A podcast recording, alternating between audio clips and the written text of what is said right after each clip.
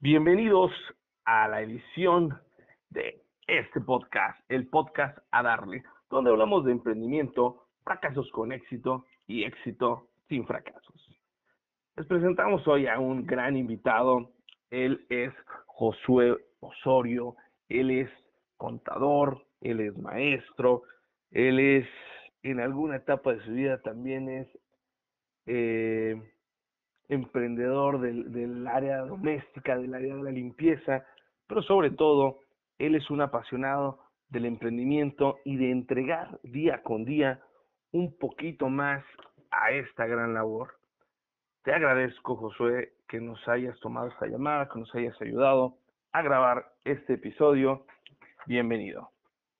Al contrario, muchas gracias, gracias por la invitación este, fue, fue muy elocuente el tema de aportar mucho al emprendimiento. Bueno, este, hay diferentes tipos de, de, emprendedores desde lo que, desde lo que yo veo.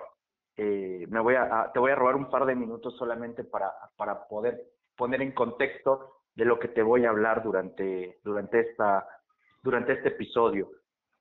Conocemos al emprendedor que es aquel que pone su negocio propio, aquel que no depende de un patrón directamente, a él es al que conocemos como emprendedor.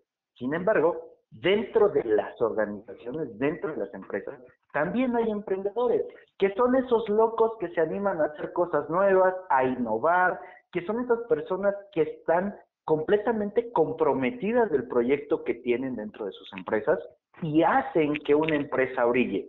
Desde mi percepción, una empresa brilla por los emprendedores internos que tiene. Tal cual. A veces es propio y a veces es ajeno ese emprendimiento, pero depende de cómo lo tomes, ¿no? Sí, completamente de acuerdo. En, en el podcast anterior, donde tuve la oportunidad de, de colaborar contigo, hablábamos de Pagani. Yo creo que él es un buen ejemplo de lo que dices, ¿no? En el momento en que él fue empleado de Lamborghini, y su aporte, sus ganas, lo llevaron a meter nuevos materiales, hizo, hizo esto, ¿no? Él fue un buen emprendedor dentro de su área laboral. Sí, de, de hecho, él eh, en parte de su biografía nos comenta que estaba metiendo materiales nuevos que solo se ocupaban en la, en la aeronáutica y sí. que la, eh, la compañía para la que, la que trabajaba, pues como que no lo pelaba y decía, esto no, no sirve, no se ha ocupado. Él empezó a meter materiales nuevos, pidió un presupuesto para comprar, eh, entendí yo algo como un, este... Un autoclave. Ajá, exactamente, el autoclave.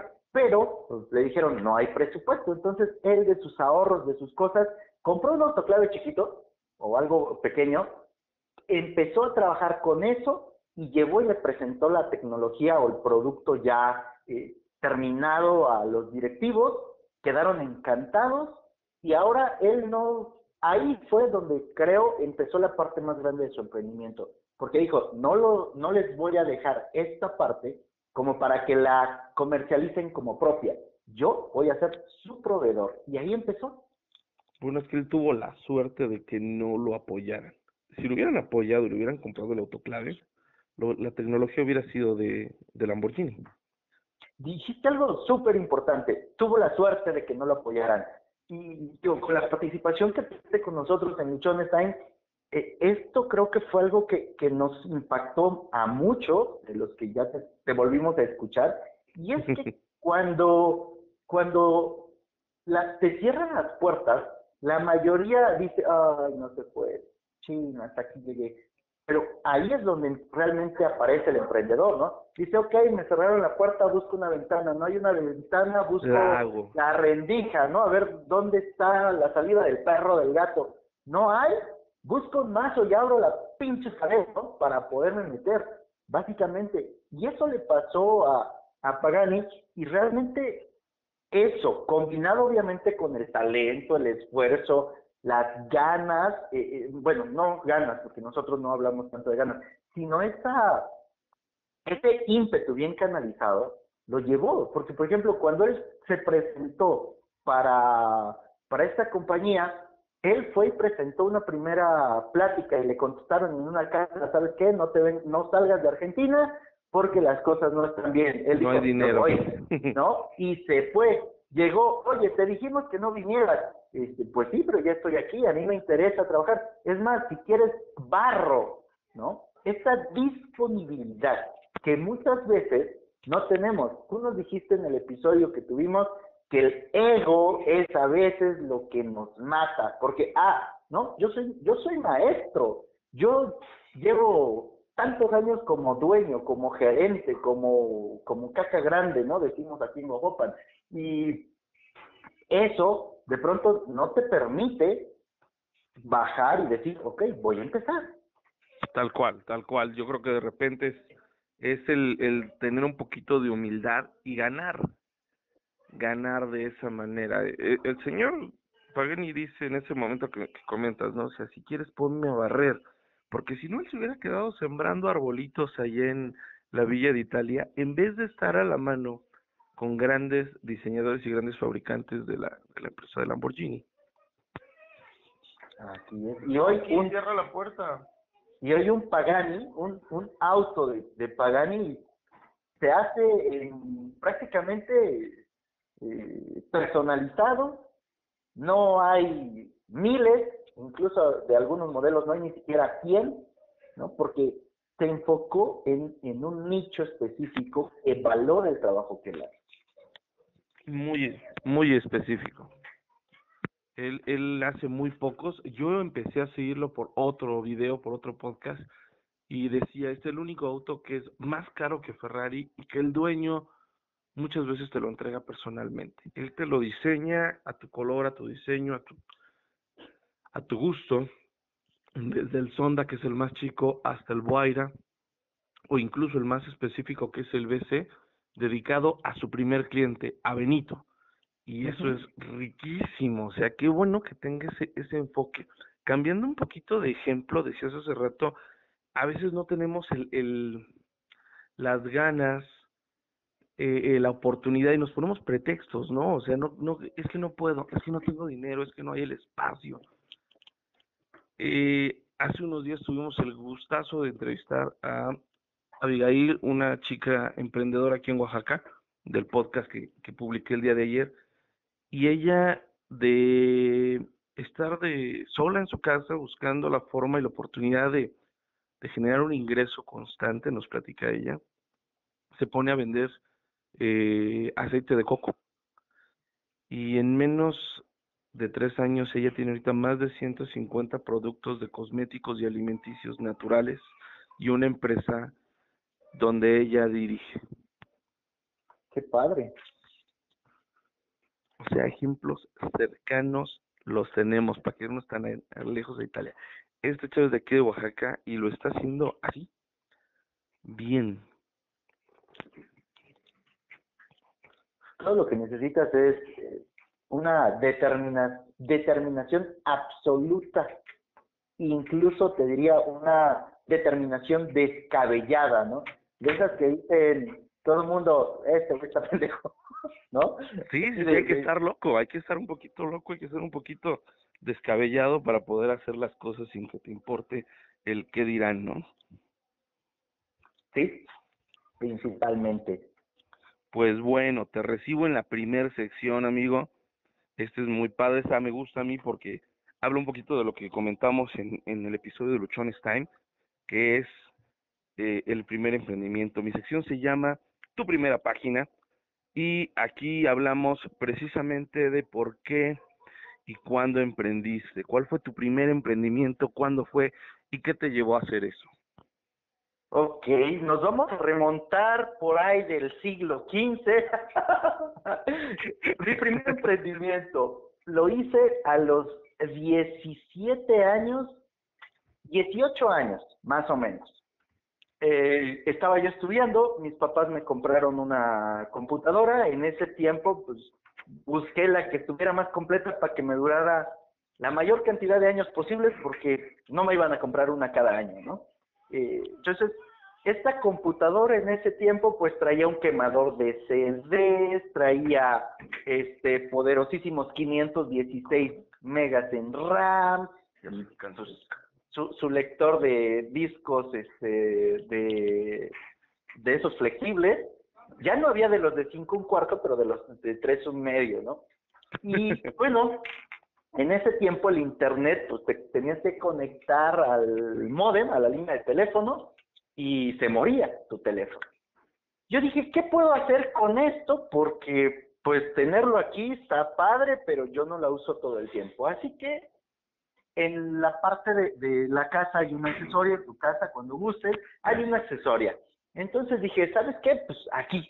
Entonces, tenemos una tienda de, abarrotes, me parece, ya en, los, en su época tardía, ya en sus últimos días, y baja, bajé mi computadora, puse mi escritorio y puse se renta internet.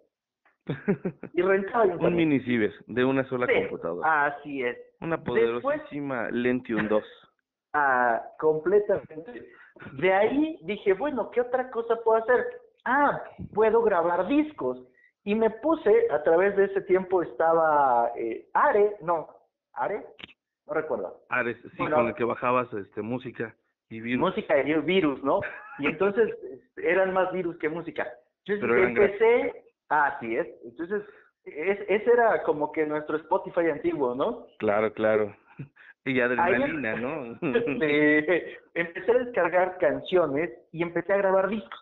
Me compré una torre de 100 discos que la verdad me costó mis recreos, ¿no? De, mi pasaje de la universidad. En lugar de irme en el, en el camión, pedí prestada una bici y subía yo en bicicleta a Catlima, aquí en Ojopan, que son dos kilómetros de subida. Llegaba yo todo sudado, pero yo llegaba a la escuela.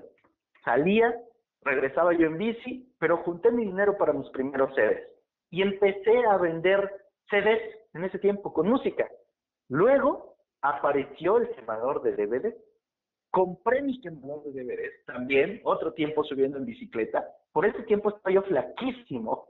y compré, mi DVD, mi quemador de DVD, y empecé a vender películas. Así fue como empecé a emprender. Te puedo hablar a lo mejor más atrás, pero no tengo tan claro esos momentos. Recuerdos. este sí, este, ahí fue mi primer emprendimiento. Fue la primera vez que yo, sin, sin más ayuda, por así decirlo, de otras personas, eh, más que la de mis papás, ¿no? Por la computadora y el local, empecé, empecé a trabajar y me sostuve, ¿qué te puedo decir? Como año y medio, dos años de rentar internet, de vender discos y películas. Perfecto. ¿Qué, ¿Qué tiempo duró año y medio, me dices? ¿Qué tiempo tardaste en decir, bueno, eh, esto ya se acabó, hay que pasar a otra cosa? ¿En qué momento dijiste, bueno, hay que darle vuelta a esta página? Cuando vi un empleo. ¿Cuándo qué? Cuando vi un empleo. ok, ok. Dice que este, cambiamos la tabla de surf por un burro de planchar cuando cambiamos el emprendimiento por un salario. Sí, en ese tiempo eh, pasaba yo afuera de una escuela de computación y vi un anuncio de que se solicita maestro. Entonces dije, pues sé de computación, o sea, rento un ciber, eh, sé usar el corrector ortográfico de Word, ¿no? Este, sé ponerle uno más uno a Excel y sé cómo insertar cuadros de texto en PowerPoint. Ya puedo dar clases. Ya, ya estamos listos. O sea, hay quien ni siquiera aprender la computadora sabe. Así que fui y pedí el trabajo. Eh, me dijeron que cuál era mi experiencia, yo pues dije, sé usar bien la computadora, además soy contador público. Oye, qué padre. Estaba yo cursando el primer semestre, porque ahí antes cambié de carrera, ¿no? En ese inter cambié de, de carrera y era mi primer semestre como contador público, bueno, estudiando contaduría, y yo llego y digo, pues soy contador, oye, qué padre, mañana tenemos que dar un curso de COI. Este, ¿Sabes usar COI? Ah, claro que sí sé usar COI. Ajá. Sí, te, comentaba yo en el episodio, pues sí había escuchado de eso, pero de ahí a que yo lo usara, lo manejara, la verdad, no. Entonces, me dicen, pues mira, mañana vienes, das el curso, dependiendo de lo que veamos que des de curso, este, pues ya te puedes poner a trabajar con nosotros. Y yo, ah, órale. Bueno, ¿es seguro? ¿Ya no buscamos a alguien más? No te preocupes, yo vengo y te doy el curso. Ah, muchas gracias. salí disparado a la, al, al despacho de una de mis maestras que nos había mencionado que COI existía y le dije, oiga maestra, ¿me puede ayudar? Porque fíjese que tengo que aprender COI. Ah, no te preocupes, lo vamos a ver en el transcurso del semestre. No, es que mañana tengo que dar un curso. Se me volteé y se me queda viendo. ¿Qué hiciste, Jazael? Y yo, ah, voy a darle un curso a contadores. Nada más empezó a reír, este, me prestó su sede del, del programa. programa. Y le digo, ¿y tiene un manual? Y me saca un libro. ¿Te has de acordar de esos manuales que, que daban antes para operar un, un sistema? Bueno, un programa, ¿no? De esos como, de 1500 hojas. Ah, ándale. Entonces, pues me llevo mi libro, me llevo mi software, y en ese tiempo, pues no estaba YouTube para que le pusiera cómo usar COI, ¿no? No estaba eh, Google eh, para que yo le dijera, este, cómo se crea un usuario nuevo. Oye, ¿cómo hago esto? ¿No? No. Entonces, instalé el programa y abrí mi manual. Y te hablo más o menos de las 12 del día, una del día, a las 6 de la mañana del siguiente día. Ya estaba repasando. oh, yo estaba, mira, llego al otro día a dar mi curso de COI. Tremendo. Sí, digo, los contadores sabían de contabilidad, pero no sabían de COI. Yo sabía algo de COI, cuando menos crear usuarios nuevos, a, empezar a aceptar registros. Sí, básicamente les dije, para esto funciona. Si les interesa, hay otro curso en otra semana, ¿no? Pero pues, les va a costar. Eso ya me pongo a investigar. Sí, ya, ya tengo una semana para hacerlo mejor, ¿no? Y así fue como pasé algo que a mí, locura. algo que a mí me ha gustado, Dime, dime. Sí, algo que a mí me ha gustado mucho es, es compartir y es enseñar. Eh, mi mamá, creo que desde los cinco años me puso a hablar ante personas y no es algo que se me complique, ¿no? Eh, en uno de los episodios de, del podcast yo decía, bueno, por esa facilidad que tengo de hablar, que creo que ya se habrán dado cuenta ustedes que nos están escuchando ahorita, este, opté por tomar un canal como el podcast para expresarme, para decir todo lo que, lo que llevo, porque a diferencia del video donde se ven todas mis gesticulaciones, en el podcast, este, pues solamente me escuchan cuando me estoy riendo, cuando estoy serio, o cuando le hago así como que chiste malo, que soy muy malo para los chistes, pero me siento más más desenvuelto. Ahí fue el inicio de dejar, por un lado, el emprendimiento, ponerme en un empleo. Y decías hace rato, ¿cuánto tiempo me tardé? Me aventé 18 años. Ouch. De, de estar en un empleo. Y te decía en un inicio, bueno, hay emprendedores eh, que tú los ves solitos, ¿no? Que, que, con un negocio, con una idea que le están actuando, y hay emprendedores dentro de las empresas. Y esa parte, esa chispa del emprendimiento, yo me la llevé a las empresas a las que trabajaba y era de esos locos 24 horas, 7 días, porque para mí esa era la manera de trabajar, esa era la forma. Y sigue siendo mi visión de cómo se trabaja, independientemente si es tuyo o si estás para alguien más. Porque el emprendedor es ese, 24/7 tienes tus tiempos, sí, te puedes ir de, de vacaciones, sí, puedes estar, te puedes olvidar de tu negocio dos o tres días una vez que lo tienes estructurado, sí, te puedes olvidar del negocio a lo mejor un mes porque ya tienes todo estipulado, también, pero eso no quiere decir que tu mente no esté pensando qué otra cosa va a hacer, en qué otro negocio se va a meter, qué otra idea va a poner a funcionar, cómo puede mejorar lo que ya tiene. Eso básicamente hace un emprendedor todos los días. Entonces, eso yo me lo llevé y me sirvió mucho durante el tiempo que estuve trabajando porque yo no necesito un jefe. De esos que estén ahí detrás de ti, ¿cómo vas? Oye, tu meta, tu cuota, porque pues, yo me aventé 18 años trabajando en ventas, ¿no? Este, y, y, me mandaron siempre, o me tuve la fortuna de ir a los lugares donde nadie quería ir.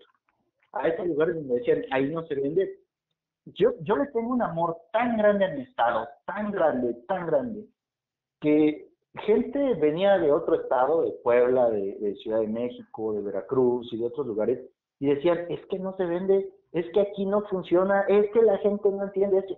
A ver, espérense, cabrón, espérense. ¿no? Llegaba eh, y en conjunto con un equipo, porque al final no lo hago yo solo, en conjunto con un equipo nos poníamos a trabajar y mira, esas zonas donde antes estaban en último lugar, quedábamos en primer lugar de venta. Y lo conseguíamos a veces en tres, en cuatro, en cinco meses. Y una vez que llegábamos arriba, que nos tumbaran, les costaba un huevo. Claro, claro, la, la determinación. Y el equipo. Sí. Digo, al final, eh, un emprendedor es por su equipo. Sí puedes tener buenas ideas, sí puedes ser tú muy bueno, pero no lo sabemos todos. O sea, no sabemos todo. Incluso lo mejor o la cualidad, desde mi punto de vista, mejor que puede tener un emprendedor es identificar quién es mejor que él y traerlo a su equipo. Sí. Sí, sí, sí, tal cual. Y a veces no tenemos esa, esa, esa visión de decir, sabes que yo no soy el mejor en esto, yo no soy el mejor en aquello y necesito que alguien venga y me asesore. Eh, leía yo algo de Steve Jobs que él decía, yo no soy el mejor programador, yo no soy el mejor diseñador, pero tengo la visión de contratar a alguien que no venga a preguntarme qué hacer, sino que venga a decirme cómo vamos a hacer las cosas. Y le funcionó muy bien al señor. Y si nos vamos más atrás, tenemos a Henry Ford, ¿no? Ah, que incluso hubo algún momento que quisieron ridiculizar por el hecho de que pues, no, no, era un profesional, ¿no? Sí, no, no tenía estudios, pero él decía, yo no soy eh, tonto en todo porque no tenga estudios. O sea, usted no sabe hacer un coche y yo no sé llevar un juicio. Punto. Sabemos cosas diferentes. Y ese tipo de errores o de problemas nos llevan a, pues no a fracasos, pero sí a, ¿cómo se llaman? Aprendizajes. Yo creo que hay negocios que sirven para ganar y otros que sirven para aprender. La siguiente sección se llama Una piedra en el camino eh, es más que nada un fuck up, pero es enfocado a, en algún momento dijiste hasta aquí, esto no me está funcionando, tengo que cambiar de rumbo, esto ya no jaló. Sí, ¿por qué? No, ¿por qué? Todo te ha ido bien. Te podría mencionar varios de estos puntos. ¿no? Tú nos lo dijiste eh, hace dos días que estuviste con nosotros. Y es que cuando algo ya no te apasiona, es momento de cambiarlo. Cuando algo ya no te está llenando, es momento de ir por lo que sigue. No quedarte ahí porque pues me da para comer o, o pues ya lo he hecho 15 años, este, pues, pues, aquí me sigo, ¿no? No. Pero eh, me tocó eh, cuando el tema de las empresas llegó un momento en el que yo ya no me sentía a gusto y yo dije, pues ya, ya me voy. Oye, pero vas muy bien, sí, pero ya, ya me voy. En mi vida laboral me han dado de baja, me han dado las gracias una vez. Las demás veces yo he dicho, ¿saben qué? Ya me voy. ¿Por qué te vas? Pues porque ya no quiero. Eh, en esa parte, el último trabajo que, que tuve, cinco años, llegó el momento en el que les dije, ya me voy, muchas gracias. ¿Por qué me voy? Porque no me siento a gusto. Porque lo que tenía que dar ya lo di porque lo que tenía yo que enseñar ya lo enseñé y no me siento ya con, con el gusto y el deseo de seguirlo haciendo. Fuera de eso, me ha tocado eh, también hacer cambios en, mi vida en diferentes formas. Te lo, te lo platicaba yo. Eh, yo salgo de, mi empleo y en ese ánimo de acabar desbocado, ¿no? De ir para todo, eh, empecé a lo mejor sin una estrategia y quise hacer muchas cosas al mismo tiempo. Me di cuenta que, mm, una, no soy bueno en todo, soy bueno en una cosa, porque también eso, eso lo reconozco, no soy bueno en una cosa, no soy bueno en tres, en cuatro, en cinco, en seis, hay una cosa que me dedico y la hago excelente y fuera de ahí, en lo demás soy bueno, ¿no? Pero para poder llegar a ese punto, para poder entender que abarcar demasiado en un inicio, y en esto sí quiero ser bien claro, en un inicio puede ser muy complicado. Puedes, o lo que yo he aprendido, lo que me ha tocado aprender ahorita es, empieza en algo que domines Y de ahí ve ampliando, ve ampliando. Hay un dicho que dice que el que mucho abarca, poco aprieta. No estoy de acuerdo. No, ¿por qué? No, no estoy de acuerdo. ¿Por qué? Porque yo lo viví. Por ejemplo, en un inicio, si quieres abarcar mucho, no lo haces bien. En un inicio.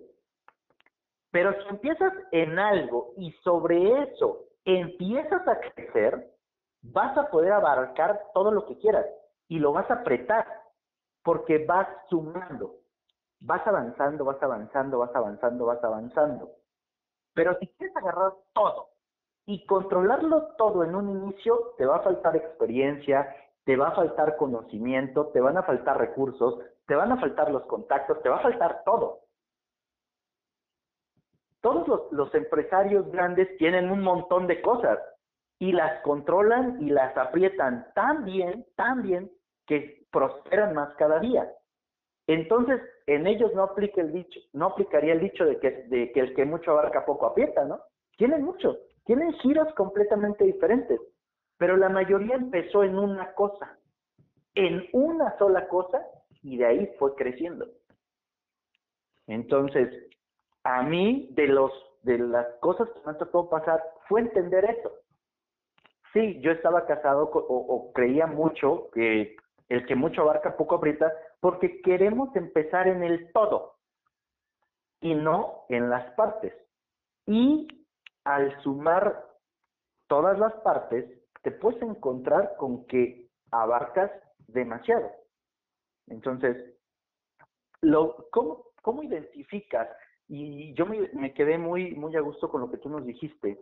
¿Cómo identificas en qué momento es el, punto adecuado para que tú dejes una cosa, para que cambies, para que te transformes, cuando ya no estás a gusto, cuando eso que estás haciendo ya no te llena, ¿no? Y, y no me voy a quedar en el punto de, pues es que lo hice un mes, lo hice dos meses, lo hice tres meses, y pues ya, o sea, yo ya sentí que ya no me llenó, porque pues entonces no, considero yo que no es, que hicieras algo que te apasionaba.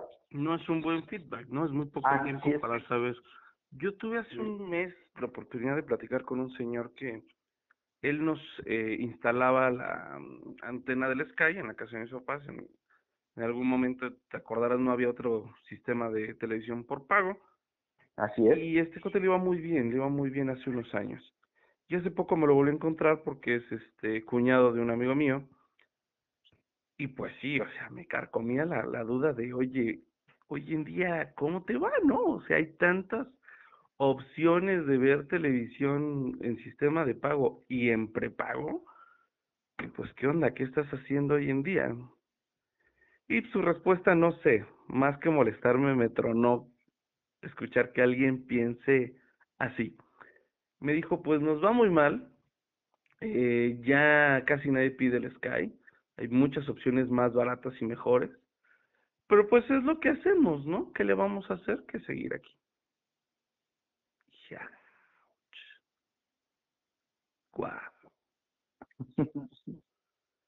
No, hombre, dije, sí, estamos mal. Digo, ¿en serio? Sí, dice, es que pues ya lo hemos hecho por tantos años que pues qué otra nos queda más que aguantar. Dije, no, bro, yo no aguantaría. Yo sí iría por otro barco. Realmente es, es eso, ¿no? Tú nos lo compartiste. Eh, nos quedamos en, pues es que esto he hecho toda la vida, y pues como lo he hecho toda la vida, aquí me voy a quedar. Eh, yo, por ejemplo, lo, lo he visto, he visto estos cambios, eh, por ejemplo, en mi papá. Te comentaba yo, mi papá es albañil. Es la profesión o el oficio que ha desempeñado durante más años de su vida. Sin embargo, hay un momento en el que puso una pizzería, aprendió a hacer pizzas, puso y la hizo funcionar durante mucho tiempo se cansó de hacer pizzas y se regresó a, a lo que hacía, que dice, es que sí, hago pizzas pero no hago ejercicio. O sea, no camino, no me muevo, siento que estoy subiendo de peso, esto no me gusta. Y se fue, se volvió a ir a, a, a donde ejercicio. Y después dijo, ¿sabes qué? Este, pues otra vez ya, ya me cansé, me voy a hacer lo que yo más disfruto hacer, que es el cerro. En, en, Mariscala tiene alrededor de unas 40 hectáreas de, terreno. Entonces, se va al cerro a sembrar con yunta. Oye, rentamos un tractor. No, No. Yo los voy a hacer como yo quiera. Y va y siembra, no, va, no siembra las 40 hectáreas, siembra pedacitos. Pero en un punto puso frijol, en otro punto puso calabaza, en otro punto puso maíz, en otro- y todos los días va caminando. Porque se va caminando y se regresa caminando. Es lo que Y le ya gusta. no va a sembrar que se vende, va a sembrar lo que a él le gusta, lo que él quiere y, y lo disfruta, me imagino. Sí, completamente. Y el día que no va al cerro está de mal. Tal cual, no, hombre, qué chulada. El día que, el día que ya no, ya no te gusta algo es, es la clave, ¿no? Partir de ahí. Y eso, eso es algo de lo que platicamos. Yo no había encontrado la definición de, de cómo hacer algo después de, así que yo a la, a la siguiente sección le puse ¿qué hay después del emprendimiento? O sea, hay veces que no te funciona y no te vas a quedar ahí. Hay veces que sí te funciona, pero no por ello lo vas a dejar ahí. Veía yo en una película escuché la frase de no porque algo funcione significa que no lo puedes mejorar. Dije, órale, me gustó. Todo, todo es factible de, de mejoría.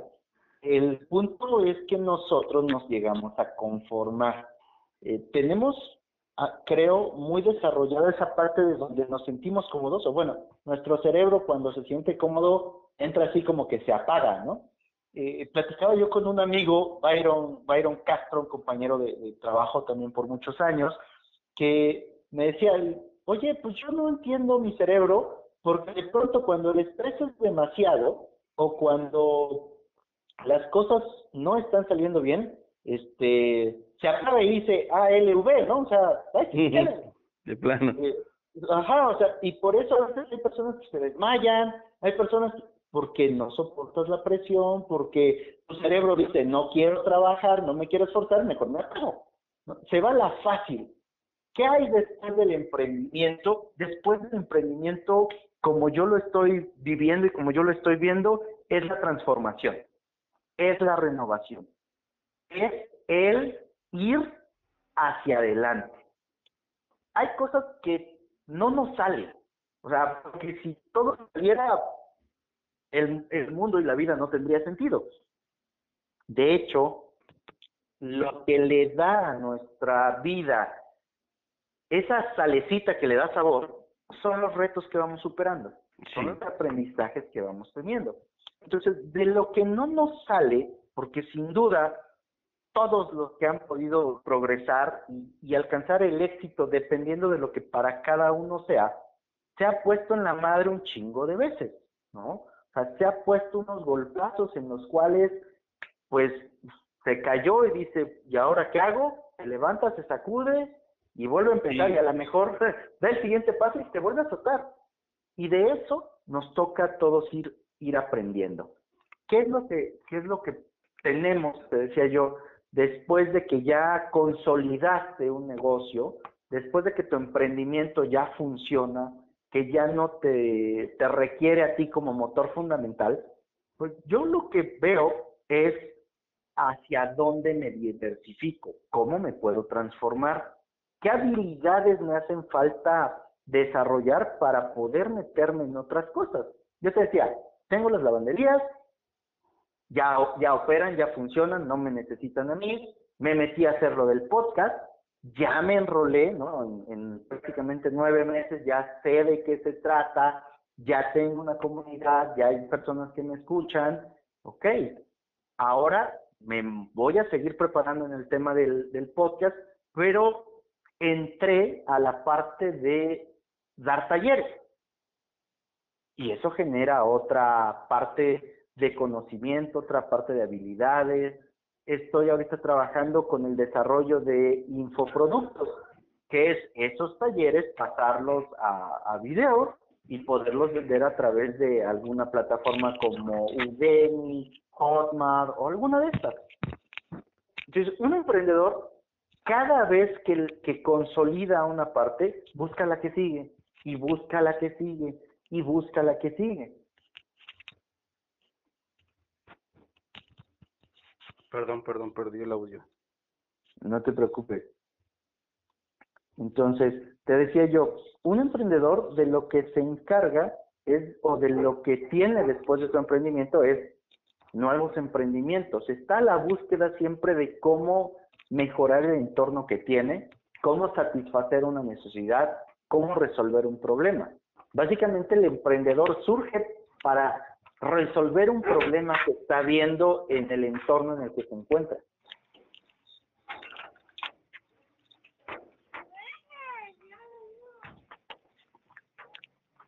Pero es, es día con día, ¿no? Pues como que parar, ¿no? Ah, no. Es... Evaluar y seguir, corregir. Sí, hay una parte dentro de uno de los talleres que, que doy que dice, bueno, ya llegaste al objetivo o estás ejecutando las acciones que pusiste para alcanzar el objetivo que quieres. Esas acciones, si tú no las evalúas, si tú no les das un seguimiento, no vas a saber si están siendo acordes, si están siendo funcionales o no. ¿Qué haces? Evalúas la acción y, te revisas. ¿Funciona? Continúo. No funciona, corrijo, adecuo o la cambio y vuelvo a evaluar. ¿Funciona? La mantengo. Pero también esto de la mantengo es por periodos de tiempo. No lo mismo va a funcionar toda la vida. Y decías hace rato, hay personas que pues ya, ya ven que funciona o porque así se ha hecho y funciona, no lo cambian. No, cuando tú haces esta evaluación constante, y es algo que todos los emprendedores tendríamos que estar haciendo todos los días, ¿no? Indiscutiblemente todos los días, es, ok, ya esto funcionó un mes, funcionó un año, ¿cómo lo puedo mejorar? ¿Qué puedo hacer para que esto tenga un mejor resultado? Claro. Por ejemplo, nosotros tenemos un servicio a domicilio, ya funciona, ya ha funcionado durante los últimos dos años y medio, desde que lo pusimos. A raíz de que un cliente en un momento me dijo, oiga, va a venir por mi ropa, ¿puede pasar a la tienda y comprarme este producto que me hace falta? Ah, sí, sin problema. Aprovechando ¿Sabes qué adicionamos? Sí. ¿Sabes qué adicionamos ahora con los clientes? Es que te hago tus compras y te las llevo cuando voy por tu ropa. Ya funcionaba el servicio a domicilio, ahora le adicioné otra cosa. Y funciona mejor. Claro, y va a llegar claro. un momento en el que eso le voy a poder sumar algo más y voy a estar mejorando mi servicio. Tal cual, es, es ir evaluando tu público, qué es lo que quiere, qué es lo que está buscando. Sí, Perfecto. Fíjate que es, eso me gustó, el, el saber que habemos más buscando qué es lo que el público esperando. Habemos más buscando qué es lo que el público desea eh, encontrar en nuestro servicio. Pero hay gente todavía que no ha emprendido. Hay gente que no se ha atrevido a emprender y que todavía está pensando si lo hace o no. En esta sección se llama ¿Qué hay que hacer? ¿Tú qué le dirías a las personas que no han pensado en emprender o a las que ya están pensando en emprender y no se han decidido? no emprendemos porque nos da miedo, nos aterra la idea de, ¿y si va a salir mal? ¿Y si no funciona? Y te lo digo porque yo me aventé muchos años pensando, pensando, pensando, pensando en, ¿y si no funciona? ¿Y si esto? ¿Y si lo otro? Ah, dejemos de pensar en por qué no va a funcionar. Dejemos de preocuparnos por el y si no funciona y ocupemos, ocupémonos por hacer que funcione. Hace un ratito escuchaba yo una plática que dio Tito Galvez acerca de un resumen del evento 10X eh, de Gran Cardón en Las Vegas. Y hablaba de una parte donde platicó Gran Cardón con John Travolta. Y John Travolta dice, deja de preocuparte por el avión. Hablaban de un tema de, aeronáutica, ¿no? Deja de preocuparte por el avión y ocúpate por el piloto. porque al final el piloto es el que hará que el, que el avión funcione. El piloto hará que ese aparato que tú le estás poniendo, a lo mejor en no las condiciones más apropiadas, lo saque adelante. Y hay, haciendo analogías, dice que en las rectas se conoce la máquina, hablando de carro. En las curvas, el piloto. piloto. Es lo mismo en el emprendimiento. Cuando tú estás en un trabajo fijo, conoces la empresa y conoces medianamente tu capacidad porque solo tienes que ir y hacer lo que te pidan. Cuando emprendes es cuando te metes a las curvas. Puedes tener el mejor pinche carro del mundo, pero si no lo sabes operar en una curva, pues yo en mi fiesta 1998 se por una chinga. ¿No? Tal cual. Así de simple. Y yo lo, yo lo viví, esta parte literal la viví mucho tiempo en carretera porque pues 18 años recorrí todas las carreteras y las brechas de nuestro estado. Y te encuentras con carros muy buenos, muy bonitos, muy potentes, pero a la hora de que empiezan a curvar van a 20, van a 30 y yo con mi cara así de, señor, tengo una junta, avance.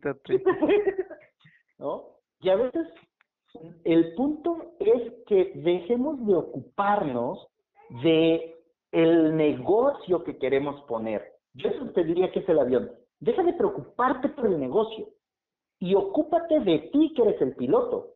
¿Cómo te vas a ocupar de ti? Capacítate. Pregunta, pide ayuda, deja tu pinche a un lado.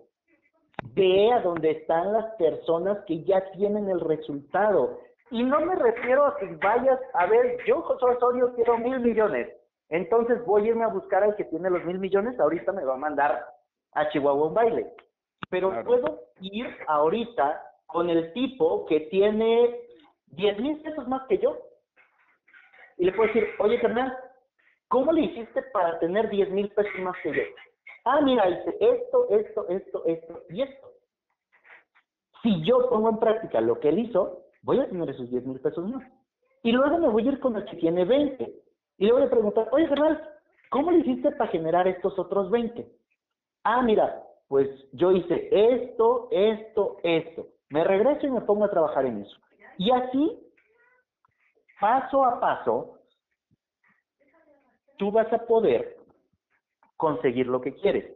Pero queremos que hoy nos reciba el tipo que ya tiene un negocio, una empresa con mil empleados, y como mi idea es tener esa empresa con mil empleados, si no me recibe, no, pues cuando voy a aprender, así nunca hay, los empresarios no apoyan, los empresarios no ayudan, no comparten, son egoístas y todas las creencias limitantes que nos hemos puesto, ¿no? Esa, esa parte es lo que yo, yo les diría. Atrévete, mira, a mí me ha ido, me iba muy bien en empleos y por eso tenía yo así como que me salgo, no me salgo. Pero una vez que me salí y una vez que empecé, no me muerto de hambre y mantengo mi estilo de vida. ¿Por qué? Porque tú ya te acostumbraste, ¿no? Yo, José Osorio, ya me acostumbré a un ingreso, mi familia está acostumbrada a un ingreso, mis hijas están acostumbradas a hacer ciertas cosas todos los días y a gastar en X cosas. Como es algo a lo que tú ya estás impuesto, tu cabecita se va a encargar de que generes esa cantidad. ¿Va a requerir más esfuerzo? Por supuesto que va a requerir más esfuerzo. Yo trabajo más de lo que trabajaba yo cuando era empleado, ¿no? Hoy me, me preparo más, hoy invierto más tiempo en desarrollar habilidades que lo que hacía yo antes. Y sobre todo, que se quiten la idea, ¿no? De, de que hoy abrí, hoy puse mi primer negocio y mañana ya tengo un chingo de clientes. Claro, ya voy a vender. Ah, así de que, espérate. Hay una parte que dice Carlos Muñoz que los primeros dos años son de comer mierda, así, literal, ¿no? Sí.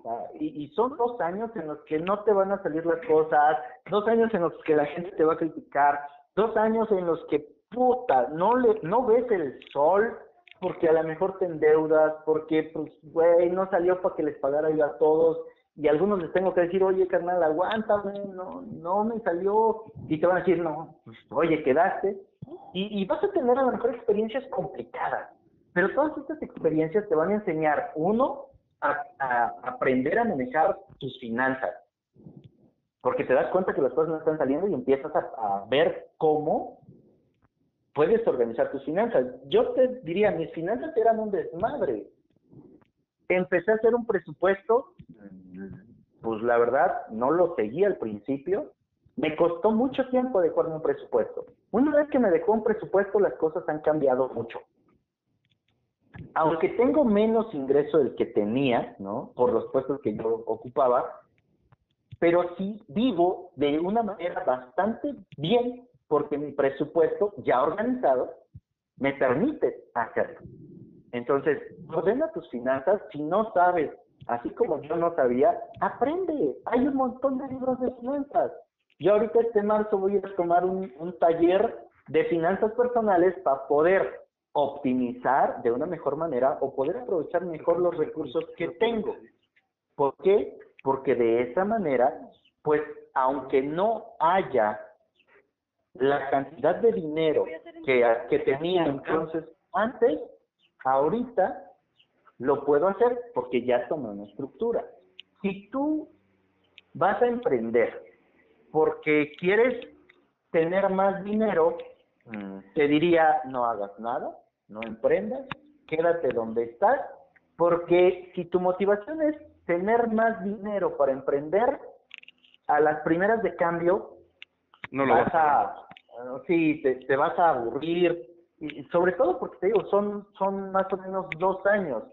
Lo dice Carlos Muñoz, lo escuché con Tito Grandes, lo he leído, por ejemplo, con Gran Cardón, lo he leído también con otras personas ¿no? que se dedican a esto, eh, con libros como, por ejemplo, Crea tu mente millonaria, con libros de los secretos de la mente millonaria, con libros como Piense y a rico, con libros como El efecto compuesto, todos ellos te dicen, ¿sabes qué? Te vas a aventar X cantidad de meses para que empieces a ver resultados.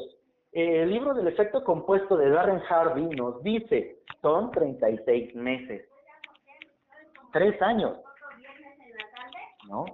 Tres años en los que tú vas a tener que estar todos los días poniendo, poniendo, poniendo, poniendo, poniendo, poniendo, poniendo, y no vas a ver ningún resultado. Y entre el mes 34, el mes 35 y el mes 36 te conviertes en un éxito de la noche a la mañana. Es poco a poco y de repente tan apareciste. Sí, eh, incluso él pone un ejemplo. Dice, si yo te entrego hoy 5 millones y, una, y un centavo que duplica su valor todos los días durante 30 días, ¿con qué te queda? Si hacemos eh, a lo mejor una cuenta rápida, dices, al día 2 tengo 2 centavos, al día 3, 4 centavos. ¿Me hacen una quesadilla para llevar? Al, a mí también, sí, dame una quesadilla, por favor, así con boronitas y, y ricas. eh, Oye, dice, cerca. Todo se oye. a los siguiente día tienes 16 centavos, 32 centavos, 64 centavos, 128 centavos. ¿Te aventaste una semana y apenas llevas un peso? Muchos dicen, no, pues este centavo nunca va a llegar, me quedo con los 5 millones. Pero ese centavo en el día 29 son 5 millones 400 mil, más o menos, 5 millones 300 mil. Para el día 30 son 10 millones, más de 10 millones tuviste el doble de lo que recibió el otro por el simple hecho de mantenerte en el tiempo. ¿Qué es ese centavo que, que duplica su valor todos los días? Es lo que a nosotros nos toca hacer, mejorar todos los días. Hay libros que nos dicen que con solamente que mejores el 1% todos los días, al término del año mejoraste 365 veces. Así es, ¿no? Pero muchas veces decimos, ay, no, ¿yo cuándo voy a lograr eso? Pues no, no lo vas a lograr si no empiezas con algo que sea factible. Eh, nos dicen, por ejemplo, las ideas en nuestra cabeza duran cinco minutos, a lo mucho.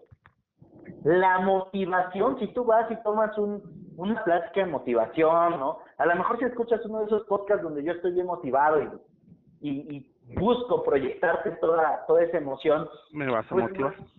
Sí, y te va a durar dos días. Y te va a acabar. ¿No?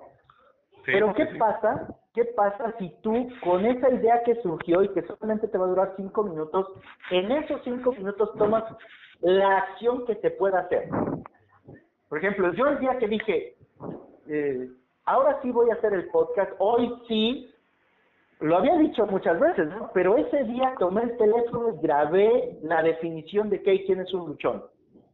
Esa sola acción que dura un minuto y un segundo, mi definición, fue el inicio para llevar 263 episodios con el de hoy, uno por día. ¿Cuánto me tomó? Un minuto, Leo. Un paso. Solo un paso. Y de ahí el siguiente, el siguiente, el siguiente, el siguiente. Sé que suena muy trillado cuando dicen que el primer paso es lo que más cuesta, pero la, la realidad es que es eso. Si te pongo un ejemplo con un tren de vapor, ahorita nadie me va a creer, ¿no? Ya, ya los millennials y los centennials, pues, mi esperanza. Pero, por ejemplo, tú pones un trailer cargado con 20 toneladas de concreto y solamente que dé el primer giro la, la, las llantas es donde más potencia requiere. Sí, Pero una vez que dio el primer giro, se va, a, se va a ir siguiendo, siguiendo, siguiendo, y conforme avance va a tomar más velocidad. Es lo mismo con esto. Emprender es eso, dar ese primer paso.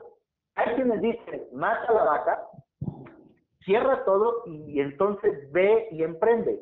Y no todos nos funciona de la misma forma. Habrá quien diga, yo tiro mi vaca, ¿no? Quemo los, los barcos y solamente tengo una opción que es ganar. ¿Sí? Habrá quien le funcione así. Habrá otros que les funcione empezar a emprender, sobre todo ahorita en esta era que puedes emprender desde tu teléfono y no de esos negocios que te prometen hacerte millonario con solo compartir anuncios. No, o sea, hacerlo serio. Real. Real. Tengo una amiga que me invita siempre a sus, a sus emprendimientos.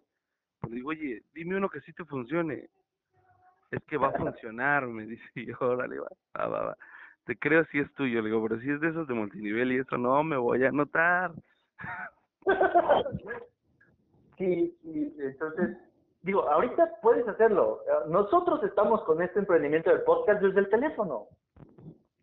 Sí se puede, va a tomar su tiempo, obviamente que va a tomar su tiempo. Te decía yo, pues a mí me ha tomado prácticamente nueve meses crear una comunidad y que de pronto en un día, en, en una semana, vea yo 700 descargas, 800 descargas. Puta, pues ¿Y qué me pasó? Yo te, decía, yo venía midiendo, cuando tuve mis primeras 100 descargas estaba yo feliz. Cuando llegué a las mil, puta, no cabía yo de alegría. Casi, casi voy y me compro una etiqueta azul porque había yo llegado a las mil descargas, ¿no? Y después no me di cuenta en qué momento llegué a las cuatro mil, en qué momento llegué a las cinco mil, porque ya fue algo de la bolita de nieve. Empieza, empieza, empieza, empieza, empieza. No me di cuenta en qué momento ya nos escuchan en veintitantos países. O sea, fue esa parte, la constancia, la constancia, la constancia, el aportar todos los días, todos los días algo, que es lo que va a hacer. Entonces, si tú has decidido emprender, recomendación para resumir, ¿no? Toda, toda mi habladuría es, primero, emprende en algo que te guste, en algo que realmente te llame la atención, en algo que te llene. Primero.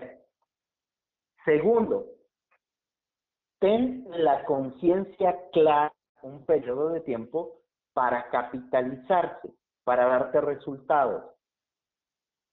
Tercero, aprende. Si yo me voy a meter en el negocio del podcast, mis manera de aprender es escuchando todos los podcasts de negocios más importantes, porque de ahí voy a aprender de qué temas están hablando, voy a, voy a aprender cómo hablar, cómo desarrollar un tema, voy a tomar mis notas, voy a asistir a los eventos que pueden existir de podcast cerca de donde yo estoy, que, oye, bueno, ya que estamos en esto, y si hacemos en Oaxaca y juntamos a los podcast, podcasters oaxaqueños, ¿no?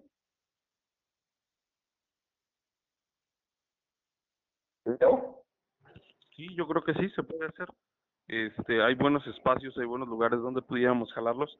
Habría que eh, hacer la convocatoria para ver quién quién le entra. Digo, digo, porque hicieron uno en Monterrey, se juntaron muy, muy interesantes eh, allá. Nadie se va a este, callar en ese evento, ¿eh? Todo el mundo va a estar hablando. fue el de Dementes, fue eh, el de El Hombre Superior, fue eh, Dania, fue Gerardo y fueron otros más podcasters. Bueno, volviendo al punto, que ya me salí mucho. Prepararte, prepararte, prepararte de las personas que están haciendo lo que tú quieres, ¿no? Eso realmente va a hacer que tu emprendimiento pueda tomar buen camino. No te puedo decir que sea un éxito, pero sí te puedo mucho mucho sí tal cual mucho aprendizaje y además es el el, el show de, de como decías hacerlo no puedes esperar a que te funcione si no lo intentas Así es. Pues bueno, Josué, esas son las etapas de este podcast. Ya sabes la última, que es invítanos a seguirte y qué estás haciendo hoy en día, porque ya conocimos al emprendedor de discos, al emprendedor de día a día, pero hoy en día, ¿qué estás haciendo? Ok, bueno, hoy qué hago, eh, mi proyecto principal y el que está, al que está abocada toda mi energía es Luchón Time, que es un podcast. Nos encuentras en Spotify. Eh, lo siguiente en lo que empecé es la parte de la capacitación. Estoy dando talleres, cursos, conferencias. En Oaxaca vamos a tener conferencias a partir de la siguiente semana en la colonia Reforma. Estoy nada más porque me digan cuál es la dirección. Van a ser eh, workshops no van a ser talleres así de 50, 100 personas. Lo quiero hacer mucho más personal, donde trabajemos a lo mejor a lo mucho con 15. 15 personas. Eh, ¿Qué busco hacer con esto? Que lleves tu emprendimiento, que lleves tu idea y le demos estructura, principalmente. Eh, hay un libro que a mí me, me encanta que, para el tema del emprendimiento, que es el mito del emprendedor, es un libro que todo emprendedor tendría que tener debajo de su almohada, ¿no? Este, traerlo en su mochila. Algo que a mí me ayudó mucho, por ejemplo, con el tema de la lectura fue eso. Yo traigo un libro en mi mochila, traigo un libro en mi mariconera, traigo un libro junto a mi cama, tengo un libro en el carro, tengo un libro en cada sucursal de la lavandería, porque así a donde llego leo. Entonces, este libro del mito del emprendedor tendría que ser la cabecera y, la guía práctica de cada uno de nosotros, porque ahí nos va diciendo cuáles son las partes a seguir, cuando menos conceptualmente. Aplicablemente, pues, te vas a encontrar ya con otros libros que son muy, muy buenos y que te dicen casi casi el A, B y C de lo que puedes seguir. Pero básicamente lo que haremos o lo que estoy trabajando en los talleres es eso. Trae tu idea, trae tu emprendimiento y vamos a hacer un análisis. ¿Dónde está tu emprendimiento? Vamos a hacer un diagnóstico. ¿Qué necesita tu emprendimiento? ¿Qué es lo que tiene que desarrollar o cuáles son las cosas que son importantes para que lleve para que lleves tu emprendimiento más adelante. Eh, la siguiente parte es la, parte de la capacitación, el entrenamiento hacia el personal, hacia la, empresa, la puesta en marcha de las acciones, de ahí la evaluación de todo lo que estamos haciendo y el seguimiento. Básicamente lo que muchas veces no hacemos es el entrenamiento y el seguimiento. Ponemos un plan y decimos, ah, este plan va a funcionar y le decimos al, al equipo, hoy quiero que a todos los clientes los saluden. Sí, pero Juan dice hola, María dice buenos días, Pedro dice, ¿qué onda, güey? No hay una homologación. Entonces, parte principal, entrenar, ya que entrenaste, aplicas, ya que aplicas, evalúas, y cuando evalúas, corriges y el seguimiento te sirve para validar que, de nuevo, todo eso que hiciste funciona. Entonces, mi trabajo es como consultor, como consultoría, ayudar a las pymes a que puedan tener forma en su negocio, a que puedan establecer estrategias de ventas acordes a su mercado, principalmente que definan quién es su comprador ideal, avatar de cliente, buyer persona, como lo conozcan, y definir un nicho. ¿no? Hay una parte que dice que el dinero o, o la riqueza está en los nichos. Entre más especializado sea tu nicho, va a ser más factible que tengas éxito.